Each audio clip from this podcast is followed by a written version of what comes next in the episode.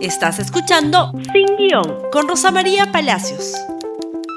Muy buenos días y bienvenidos nuevamente a Sin Guión. Muy bien, y hoy día vamos a hablar de encuestas, de la poca ilusión que está manifestando el electorado consultado ayer en una encuesta publicada en la República por IEP, por el Instituto de Estudios Peruanos no hay mucha ilusión de cambio y se entiende, estamos viviendo un momento difícil, un momento trágico para todos los peruanos. Más muertes, más contagios, sin mucha esperanza porque no sabemos cuándo llega la vacuna y con una enfermedad que no tiene cura y que además muta, tiene variedades, variedades que a veces hacen que la enfermedad sea mucho más difícil de combatir. Se le pregunta a la gente ayer sobre Sagasti, sobre el presidente de la República, Francisco Sagasti. Y la sorpresa ha sido enorme. Se podía prever una caída en su popularidad, pero el asunto es grave. Estamos hablando de una caída casi de 30 puntos en un mes. Estamos eh, hablando de diciembre, el señor Sagasti tenía 58% de aceptación popular. Para enero tiene 21% es una catástrofe desde el punto de vista del respaldo popular que puede tener un presidente muy precario con un Congreso muy precario también. Eso es muy peligroso para la democracia y hay que anotarlo con énfasis, porque podemos estar muy en desacuerdo con las formas de comunicación del señor Sagasti, pero de acá al 28 de julio, como dicen en el Perú, es lo que hay y con esa gestión tenemos que convivir. Estamos acostumbrados a gestiones eh, con popularidades muy altas, como la del señor eh, Vizcarra, que no es lo normal para un régimen normalmente de salida. Pero esto ha sido todo tan accidentado, tan accidentado, que creo que finalmente el señor Sagasti está recibiendo parte del enojo nacional con el Congreso por haber cambiado de caballo a mitad del río. El problema está no en Sagasti, el problema está en un golpe que no se quiere reconocer como golpe por algunos grupos políticos, pero un golpe de Estado que terminó con Sagasti en el poder, aun cuando logró sacar a Merino del poder, una persona que quiso usurpar a como diera lugar la presidencia de la República. Hoy Francisco Sagasti tiene que aceptar la carga que implica ¿no es cierto?, haber llegado a la presidencia de una manera tan accidentada y tan precaria. El problema es que tiene que enfrentar un rebrote, una segunda ola gigantesca de la pandemia con muy pocas herramientas, porque la credibilidad se la cogió toda a Vizcarra. Es decir, ya dilapidó el capital que tenía el gobierno para que la gente creyera en la palabra del gobierno.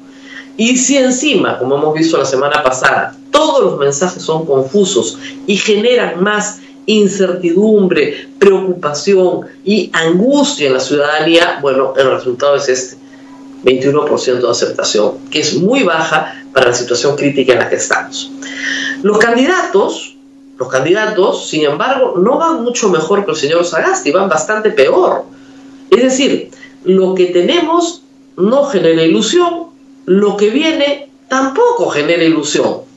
Algunas sorpresas, por supuesto, eh, vamos a decirlo rápidamente, el señor Forza encabeza la intención de voto con 13.3, pero sigue cayendo, sigue jugando al muertito y sigue cayendo. Verónica Mendoza con 8.2 va en segundo lugar, Johnny Lescano es la sorpresa con 7.1, Keiko Fujimori baja 6.7, De Soto 5.6, Urreste 5.6, Julio Guzmán 4.6 es una gran bajada para él, estaba entre los cuatro primeros, ahora no. Ollantumala permanece con 2.8 y Salaberry con 2.5. Pero no tiene candidato, lo dice el 33% de los electores, que son los que van a definir la elección. Estas cifras que nos indican que va a haber una segunda vuelta de todas maneras, que no hay un candidato que cabalga solo, que va solo. No, tampoco hay dos favoritos. Está de estos nueve, casi para cualquiera, para cualquiera que logre colarse en la segunda vuelta de alguna forma. Sí es cierto que una semana en una elección peruana es como si fuera una vida, pero eh, ya deberíamos tener algún entusiasmo y el problema es que los candidatos no despiertan ningún entusiasmo. Son tiempos difíciles, es verdad. Deberían ajustar su discurso a estos tiempos difíciles, también es verdad. Pero no hay ningún horizonte claro. Así como tenemos incertidumbre pandémica, tenemos incertidumbre política. Está, como siempre hemos dicho, para cualquiera. Por la izquierda, creo que Verónica Mendoza comienza a tener competencia con Johnny Lescano, cosa que no habíamos eh, previsto.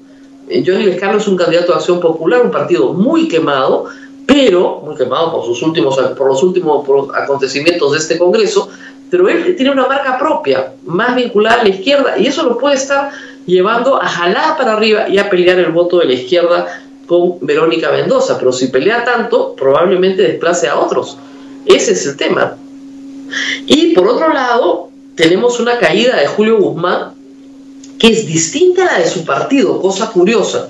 Cuando se le pregunta a la gente por qué partido va a votar, el 70% no tiene partido para Congreso el 70, así como 33% no tiene candidato, 70% no ha pensado en qué partido va a votar para el Congreso. Y eso está entre no saben, opina, ninguno, nadie, blanco viciado, eso suma 70%. Pero la lista número uno en intención de voto es el Partido Morado, 5.7. Es el único que pasa la valla si la valla quedara ahí, ¿no? Si no hubiera ese 70%, ¿no es cierto? Sería el único que pasara la valla. Somos Perú 4.9, Acción Popular 3.3, Fuerza Popular 2.5, FREPAP 2.4, Podemos 1.9, Alianza para el Progreso 1.6. Esos ninguno pasa la valla. En estas condiciones ninguno. Vamos a tener un congreso de cuatro partidos, de tres partidos.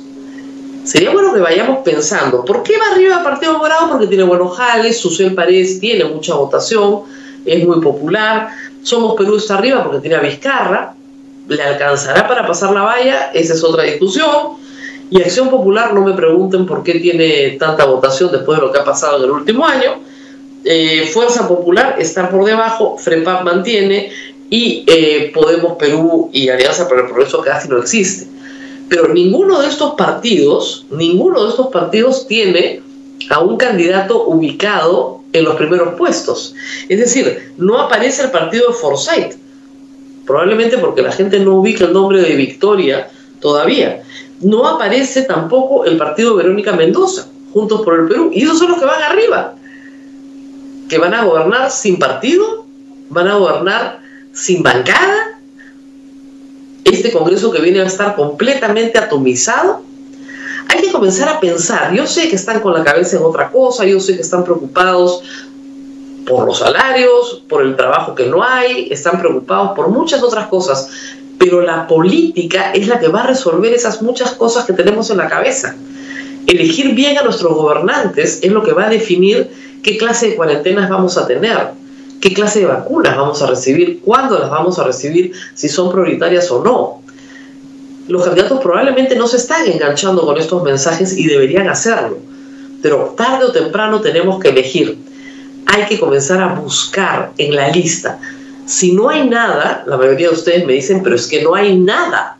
Bueno, si no hay nada, busquen el menos malo. Ya, no busquen uno bueno, busquen el menos malo. Busquen el malo conocido que bueno por conocer. Esa es la única forma de eh, superar esta sensación de que nada me gusta. Y tienen toda la razón, no los culpo, pero hay que comenzar a buscar. Estas encuestas, hay que decirlo además, tienen un margen de error de casi 3%. Entonces, si los candidatos, como estamos viendo, se llevan menos de 3%, es difícil saber en realidad quién está subiendo y quién está bajando.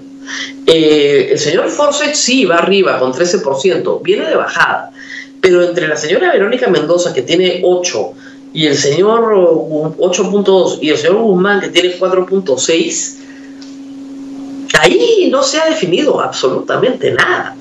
Entonces, sí, pues esto puede variar notablemente en las próximas semanas. En todo caso, hay un aviso importante, un aviso importante para Saraberry, para Ollanta Humala, para Julio Guzmán. Sus campañas no están funcionando. Podrían funcionar, pero no están funcionando. Y para los que siguen, Urresti, De Soto y Keiko Fujimori, pues algo está pasando, sobre todo en el caso de Keiko Fujimori, que iba mucho mejor. Nos tenemos que despedir sin ilusión de cambio por ahora, pero esperemos que próximamente, para marzo, tengamos una mayor ilusión de cambio. Estamos primero de febrero, hay tiempo, pero no mucho tiempo.